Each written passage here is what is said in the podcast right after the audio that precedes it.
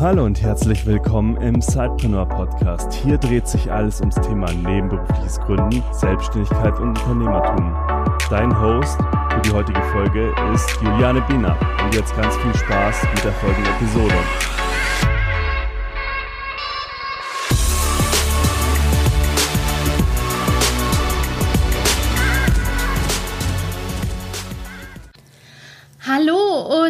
Herzlich willkommen zu einer neuen, ganz besonderen Episode des Zeitpreneur Podcasts.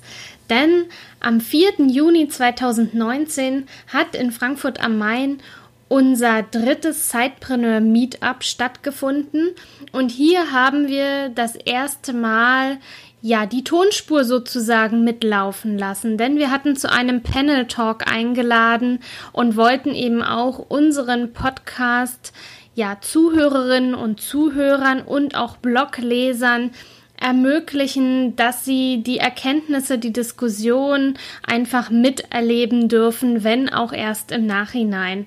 Und so freue ich mich, dass ich eben heute diese Panel-Diskussion für euch hochladen darf. Hier und da werdet ihr merken, es ist eben ein Live-Mitschnitt und nicht alles ist ganz top verständlich, aber wir haben unser Bestes gegeben, um eben auch euch da draußen, egal von wo aus ihr jetzt unseren Sidepreneur Podcast hört, einfach daran teilhaben könnt. Wir hatten vier Panel-Diskutanten, an diesem Abend. Ich möchte gar nicht so viel sagen, denn ich sage es nachher noch im Live-Mitschnitt. Wir hatten Stefanie Kowalski ja vor Ort, die freie Beruf äh, PR-Beraterin ist und eben ja auch Sidepreneurin. Claudia Grajek, sie ist Coach und Trainerin. Auch sie ist noch in einer Anstellung und verfolgt aber ihr ja Lieblingsbusiness als Sidepreneurin und dann noch zwei Sidepreneure, zwei männliche Sidepreneure, Leonard Gelatzel, den ihr auch schon kennt. Er ist Sidepreneur bei Reisetopia und hauptberuflich Fluglotse im Rhein-Main-Gebiet und Tobias Eichelpasch, auch ihn kennt ihr schon aus unserem Sidepreneur Podcast. Er, ja, möchte nie mehr lang, langweilige E-Mails in den Postfächern vorliegen haben und deshalb hat er sein Side-Business Rock Your Email gegründet. Er unterstützt mich ja auch wahnsinnig gut bei unseren Frankfurter Sidepreneur Meetups und deshalb bin ich natürlich auch total froh und dankbar, dass er auch bei diesem Panel Talk mit dabei war. Jetzt habe ich aber schon wieder ganz schön viel gesprochen. Ich schalte jetzt um sozusagen auf die Live-Spur vom 4. Juni 2019 im WeWork in Frankfurt am Main. Unser drittes Sidepreneur Meetup. Viel Spaß damit!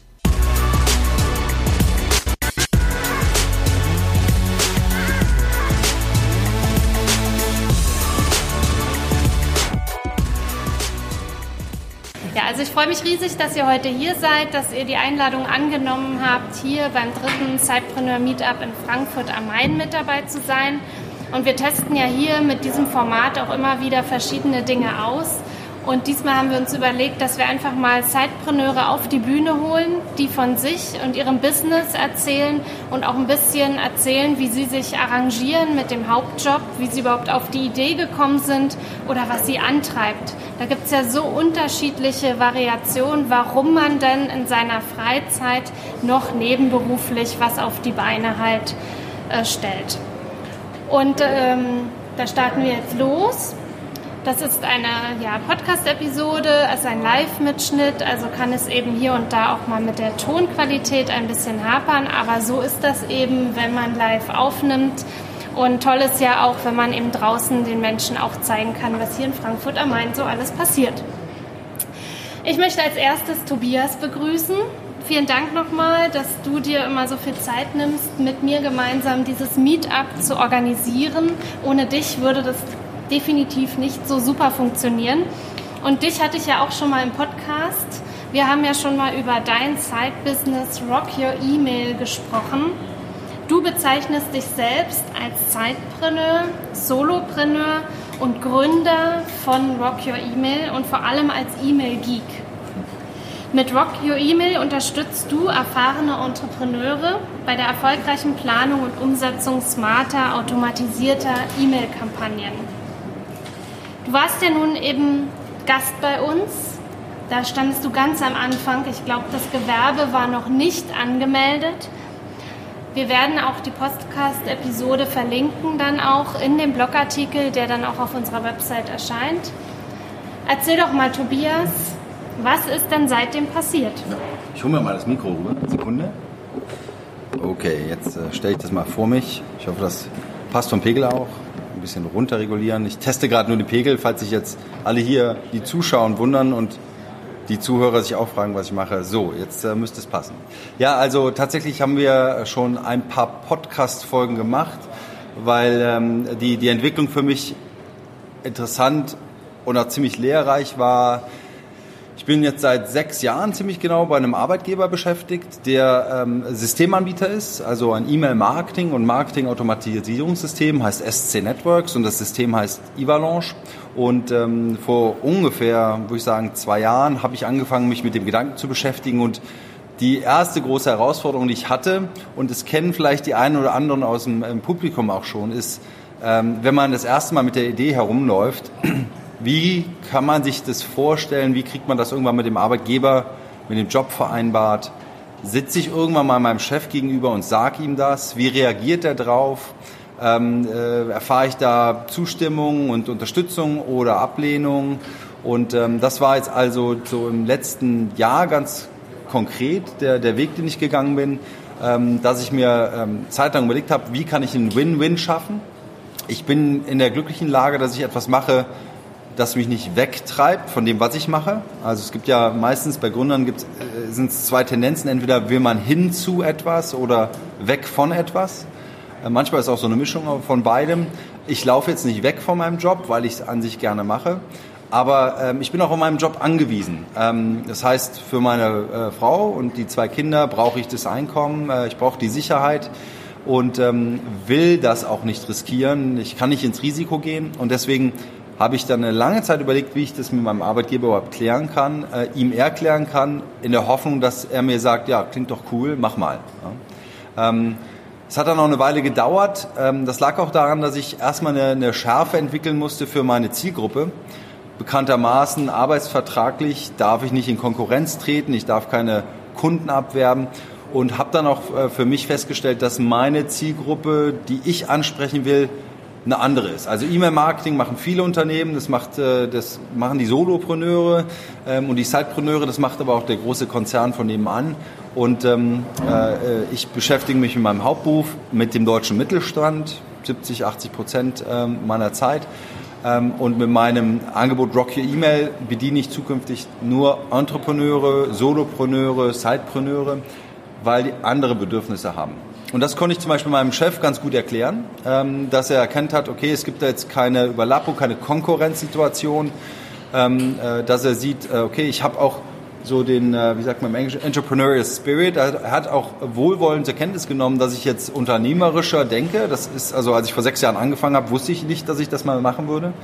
Und, ähm, und er hat das also auch aus dem Blickwinkel dann cool gefunden, äh, hat mich da unterstützt, äh, hat mir auch angeboten, dass ich das System zum Beispiel, also Ivalanche für meine eigenen Zwecke nutzen kann. Das Unternehmen würde mir das sogar unentgeltlich zur Verfügung stellen und äh, ähm, er sieht da den, die, die Win-Win-Möglichkeit äh, und ich auch. Also wenn ich jemanden mit Rock Your Email konzeptionell strategisch berate, vielleicht braucht hm, die, die Entrepreneurin, der Entrepreneurin, der Entrepreneur auch dann äh, ein System und das wäre ja dann vielleicht genau das System. Ähm, also habe ich da die Rückendeckung bekommen und seitdem erst, also seit einem Dreivierteljahr, als ich dann wirklich gegründet habe, bin ich auch aus der Deckung gegangen.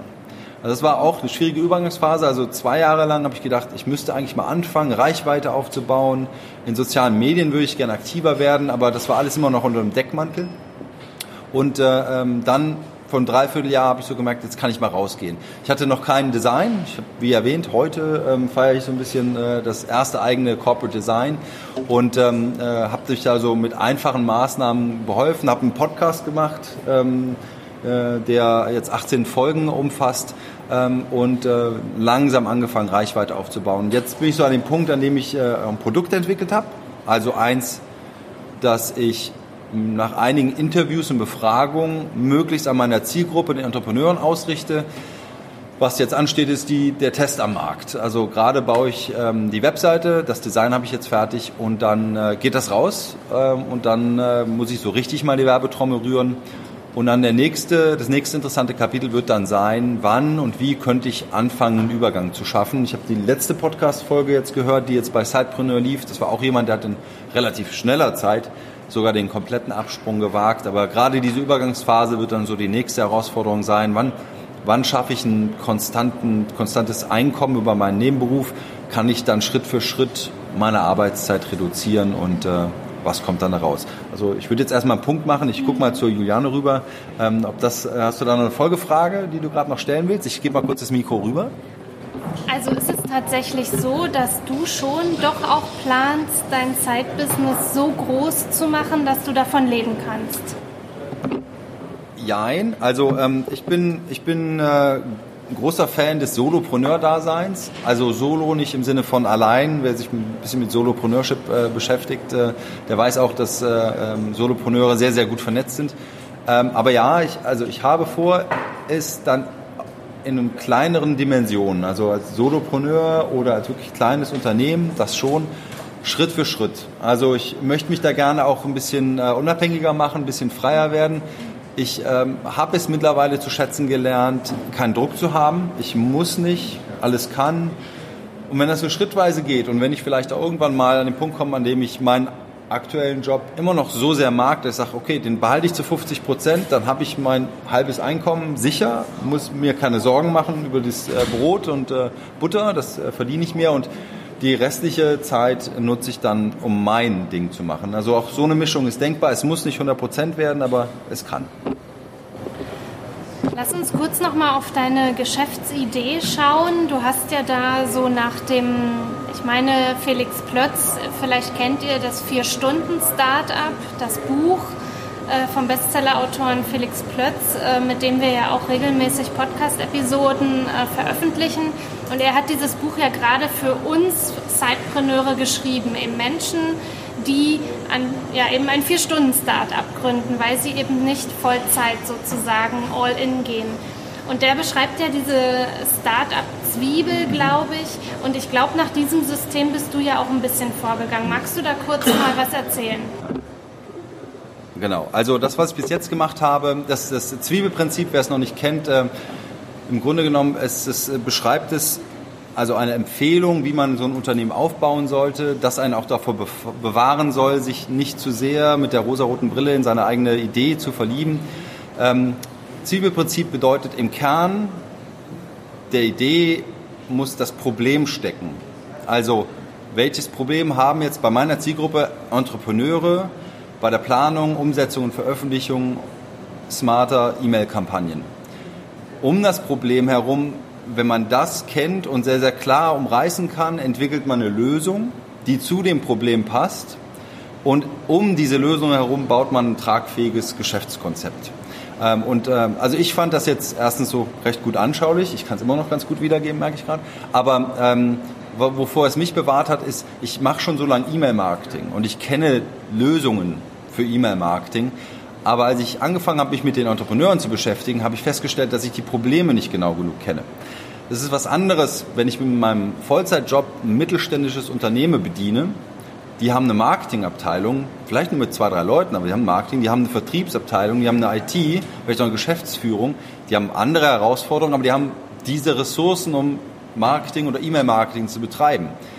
Solopreneure, Sidepreneure oder auch Intrapreneure zum Beispiel sind meistens eierlegende Wollmilchsäue, die müssen Marketing, Vertrieb und Geschäftsführung in einer Person sein und die müssen sich ihre Zeit und ihre Ressource anders aufteilen und die haben andere Probleme beim E-Mail-Marketing und auf die Art und Weise habe ich jetzt also irgendwann 10, 12 Interviews mit erfahrenen Entrepreneuren geführt und habe die ganz konkret gefragt, wenn du an E-Mail-Marketing denkst, was für Probleme hast du, was für Herausforderungen, welche Lösung würdest du dir wünschen? Und auf die Art und Weise habe ich jetzt Angebote entwickelt.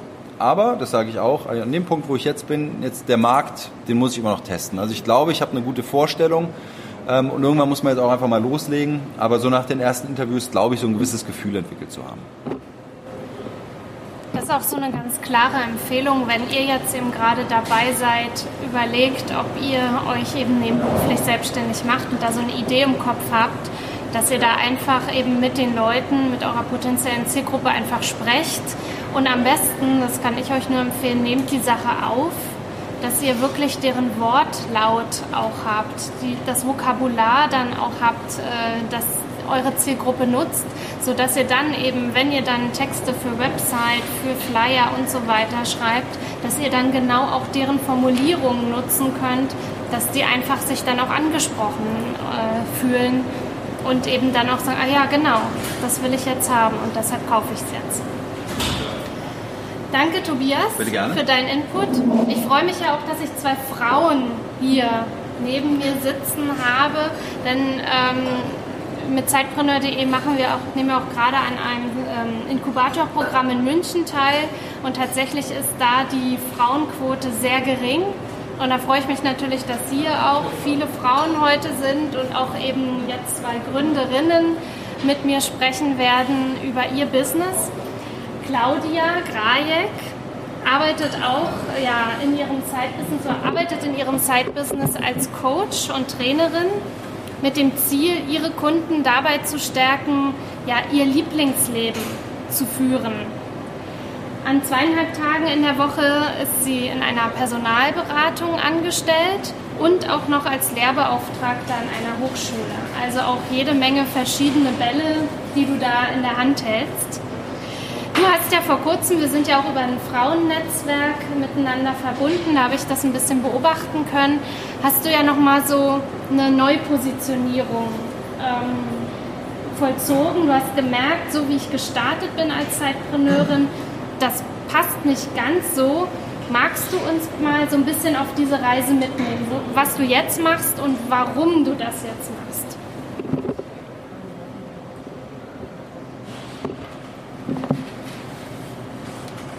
Gerne. Und zwar ist es ja so, dass uns keiner lernt, wie man sich selbstständig macht. Wir studieren alle fleißig. Ich habe selbst BWL studiert habe eine Ausbildung vorher gemacht, aber du lernst halt nur, wie du dich in so einem System bewegst. Du lernst, wie du Manager werden kannst. Du lernst, wie du es schaffst, ähm, eine Karriere im Unternehmen zu machen. Aber keiner sagt dir, was du brauchst, um selbstständig zu sein. Und bei mir war das so, ich wollte weg von, nämlich von dem Job, die mir keine Spa keinen Spaß gemacht haben. Ähm, und dann habe ich gesagt, okay, was mache ich jetzt? Und dann habe ich einfach meinen Job gekündigt und habe gesagt, ich mache wieder was mit Pferden und habe dann einfach mal eine pferdegestützte Coaching-Ausbildung gemacht, weil ich dachte, das klingt ganz cool, das kriege ich hin. Ähm, mir war natürlich bewusst, dass es dabei nicht bleiben wird. Und da habe ich dann das Coaching-Business kennenlernen dürfen und habe dann gesagt, okay, was kann ich gut? Habe überlegt, was sind meine Ressourcen und habe dann damit angefangen, wo ich die Stärken hatte und wo ich wusste, okay, da gibt es Handlungsbedarf. Und das war in Teams. Und dann habe ich als erstes angefangen, habe meine systemische Coach-Ausbildung noch nachgeholt, meine Business-Coach-Ausbildung und habe dann erstmal Teams dabei geholfen, besser wieder miteinander zu kommunizieren. Und umso mehr ich aber mit den Teams gearbeitet habe und umso mehr ich mit den Unternehmen gearbeitet habe, habe ich für mich festgestellt, dass es nicht das ist, was ich möchte, dass ich mein Lieblingsleben leben möchte und dass ich aber auch allen anderen Gründern dabei Unterstützung geben möchte, sein eigenes Lieblingsleben zu leben, weil wir haben ja immer wieder so Hindernisse, die im Weg sind und dann haben wir eine coole Idee, vorhin hat es auch schon jemand gesagt und dann kommt vielleicht jemand und sagt, naja, das funktioniert doch nicht und wenn dann der Zehnte kommt und sagt, das funktioniert doch nicht und du nicht so 1000 Prozent davon überzeugt bist, ist es ganz schnell wieder weg, die Idee. Und du setzt es nicht um, weil du Angst vor Problemen hast oder Angst davor, dass es nichts wird. Und das ist so schade, weil ich glaube ganz fest daran, dass wenn wir wirklich was wollen und eine Idee haben, dass wir es schaffen umzusetzen. Das klappt nicht immer reibungslos und da werden wir sicherlich ein paar Mal hinfallen und wieder aufstehen. Aber dieses Hinfallen ist einfach das, was uns natürlich die meisten Learnings bringt. Und ich bin leider nicht, oder was heißt leider, ich bin nicht so, dass ich vorsichtig bin und plane, sondern gehe all in. Sodass ich dann natürlich voll gestartet bin und danach erst gesagt habe, ich suche mir mal wieder einen Nebenjob. Also den hatte ich nach meiner Gründung.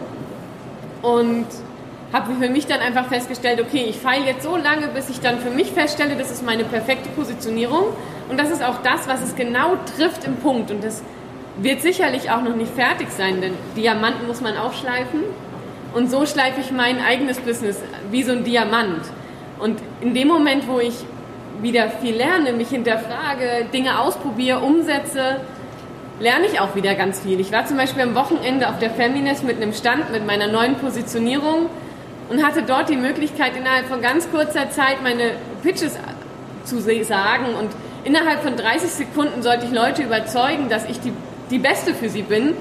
Und da habe ich dann auch schon gemerkt, wo sind wieder Herausforderungen, wo sind Dinge, die ich noch feilen muss, die ich noch verbessern muss. Geht es vielleicht nicht sogar konkreter? Wie kann ich das Problem noch besser beschreiben, was ich lösen kann? Und so wachse ich natürlich an dem Problem persönlich auch und so feilt sich natürlich auch meine Positionierung. Und ob das in einem Jahr immer noch das gleiche ist, wie ich angekündigt werde, ich wette nein, weil ich einfach auch ähm, ziemlich viel orientiert, also ganz neugierig bin auf viele Sachen und ähm, starte so dann peu à peu quasi. Also das, was mir gerade, wo ich gerade denke, hey, da fühle ich mich wohl, das ist das, wo ich jetzt gerade unterstützen kann und wo ich halt gerade meine volle Power geben kann, das mache ich dann. Und wenn ich dann merke, okay, jetzt kann ich hier noch was schleifen oder die Wege, die, die, gehen immer mal in eine andere Richtung und dann kann ich das nochmal vervollständigen oder vertiefen, dann gehe ich den Weg, weil es ist mein Leben und keiner sagt mir, ich muss am Anfang eine Positionierung haben, die ich in zehn Jahren immer noch habe, oder ich darf mich nicht bewegen. Und das ist, glaube ich, das, was wir von dem System so mitbekommen. Wir denken, wir müssen perfekt sein, auf den Markt gehen und dann muss das durchlaufen. Diese rote Linie muss zu erkennen sein, wir müssen einen Weg gehen und das irgendwie so einhalten. Und dann habe ich irgendwann mal gedacht, nein, wer sagt mir eigentlich, dass ich diese eine Positionierung behalten muss? Und wer sagt mir eigentlich, dass ich das nicht ändern darf? Und ich glaube, da dürfen wir viel mehr kreativ werden und auch viel mehr dazustehen, zu sagen, nö, das war jetzt ein Weg, der war schön, aber jetzt gehe ich einen anderen Weg, weil ich für mich feststelle, das ist mein besserer Weg. Und irgendwann ist der vielleicht, wird, sehe ich dann einen anderen Weg und dann gehe ich den. Und so, glaube ich, wachsen wir persönlich und so können wir aber, glaube ich, auch am besten helfen, weil wir da natürlich unsere Stärken haben und auf dem Weg unsere Stärken ja auch oder neue Ressourcen dazu bekommen, neue Stärken dazu bekommen.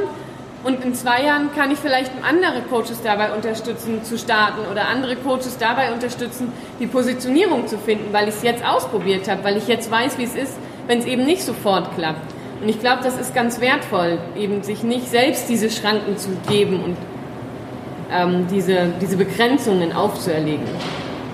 Punkt. Ich finde es toll, dass du das jetzt auch nochmal ansprichst, ähm, weil wir ja gerade auch, ähm, ja, ich weiß nicht, ob durch die Schule oder woher das kommt, aber Fehler machen ist ja total doof. Ne? Und Fehler macht man nicht und Scheitern gibt es halt auch nicht. Und dass du da jetzt auch nochmal so eine Lanze brichst und eben ja, dich hier hinstellst und auch sagst, okay, das hat nicht so funktioniert mit dem pferdegestützten Coaching. Das war mein Traum, weil ich Pferde liebe. Aber es hat jetzt gerade nicht funktioniert. Heißt ja auch nicht, dass es nicht funktioniert. Ne, es kann ja sein, dass es in einem Jahr, wenn du vielleicht auch mehr Sichtbarkeit und Reichweite hast, oder wenn du es jetzt, wie du, du lässt es los und auf einmal kommen die Kunden, die mit dir das pferdegestützte Coaching machen wollen. Also dass wir wirklich auch nicht sagen, so wie wir jetzt starten, das ist das, wie es bleiben muss, sondern das ist alles im Flow und entwickelt sich und das hat, hast du ja auch im Grunde genommen auch ein bisschen gezeigt. Lieber erstmal anfangen, loslegen, potenzielle Kunden befragen und, und nicht zu lange im Kämmerlein sitzen und denken, jetzt habe ich das perfekte Modell. Das kann dann auch nach hinten losgehen, weil man halt sein Produkt am Markt vorbei entwickelt. Du hast ja jetzt gesagt, du warst all in und bist jetzt Zeitpreneurin. Was war der Faktor zu sagen, ich suche such mir jetzt wieder eine Anstellung? Das war sicherlich die Sicherheit, das Geld, was noch fehlte. Ein Grund war natürlich das Geld, klar, da brauche ich gar nicht ähm, drum reden. Der andere Grund war, dass ich als Lehrbeauftragte angefangen habe und zwei Wochen bevor der Lehrauftrag begonnen hat, haben sie mir gesagt, ja übrigens, wir zahlen den aber erst am Ende des Semesters. Und ich dann gedacht habe, schön, ich arbeite jetzt erstmal ein halbes Jahr umsonst. Ähm, und dann habe ich gesagt, okay, was kann ich jetzt in zwei Wochen machen? Ich meine, darauf war ja mein Business, also das war ja irgendwo auch, dass ich gesagt habe, hey, da kriege ich eine Einnahme. Das ist cool, damit kann es funktionieren. Und dann bin ich durch Zufall eigentlich in dieses Unternehmen gestolpert, weil jemand, den ich kannte, gesagt haben, die suchen gerade jemanden. Und habe im Nachhinein festgestellt, dass das aber sehr gut ist, weil es mit dem Job, das hat überhaupt nichts mit dem zu tun, was ich vorher gemacht habe. Vorher war ich im Marketing, jetzt in der Personalberatung.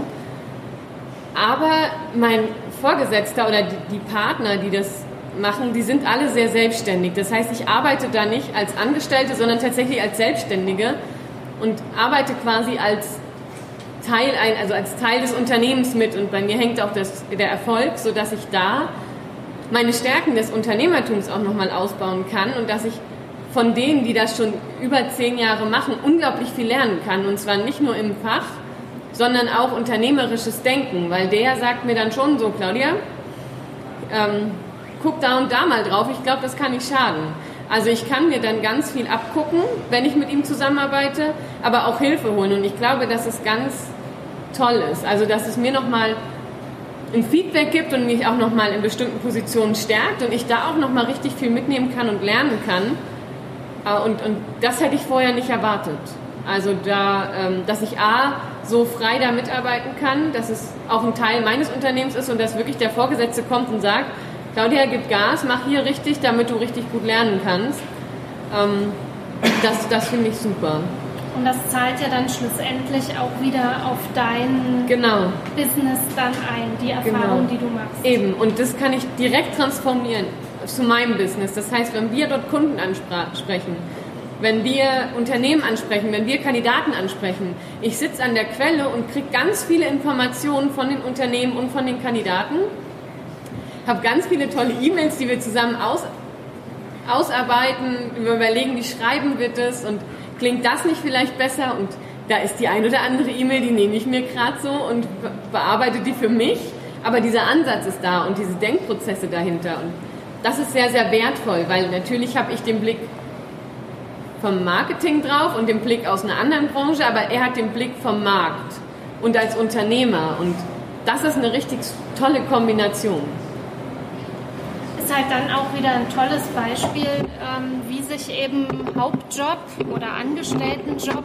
und eben Zeitbusiness, selbstständig sein, Unternehmerin sein, eben auch ergänzen und gegenseitig auch befruchten kann. Also es muss eben auch nicht immer das Ziel sein, dass man eben die Hauptanstellung dann irgendwann mal aufgibt. Also es gibt ganz unterschiedliche Motivationen. Dürfen wir auch Fragen stellen zwischenzeitlich? Besser wäre am Ende. Das wäre ganz lieb wegen der Aufnahme einfach, ist das schwierig. Steffi hat ein bisschen anderes Modell, eine bisschen andere Art von Zeitpreneurin, hatten wir eben schon gesagt. Es gibt die unterschiedlichsten ähm, Modelle einfach.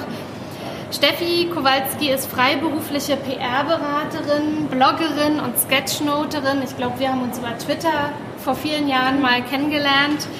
Sie unterstützt kleine und mittelständische Unternehmen bei ihrer Kommunikation, hat auch einen eigenen Blog, Online PR Guide, und dort erklärt sie, wie man mithilfe bewährter PR-Strategien und moderner Online-Kanäle erfolgreich digital kommunizieren kann. Und du bist ja, soweit ich weiß, erst ja, relativ vor kurzem wieder in die Anstellung oder in die Anstellung. Warst ja vorher auch komplett freiberuflich tätig.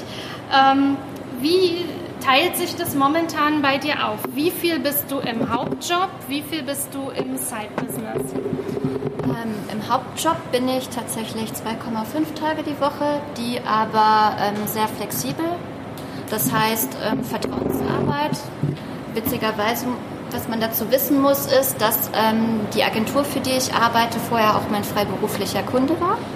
Und ähm, der Bedarf ist dann einfach über die Zeit so lang dann gewachsen, dass wir dann darüber überlegt haben, das auf eine Anstellung zu heben.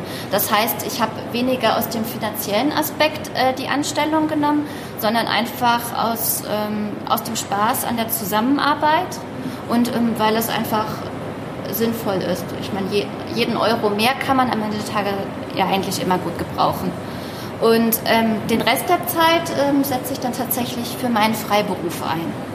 Aber das kann, das kann ein Montag sein, es kann ein Mittwoch sein, es kann ein Donnerstag sein und den Rest der Zeit arbeite ich dann für die Agentur. Also ich ähm, teile mir das tatsächlich frei ein.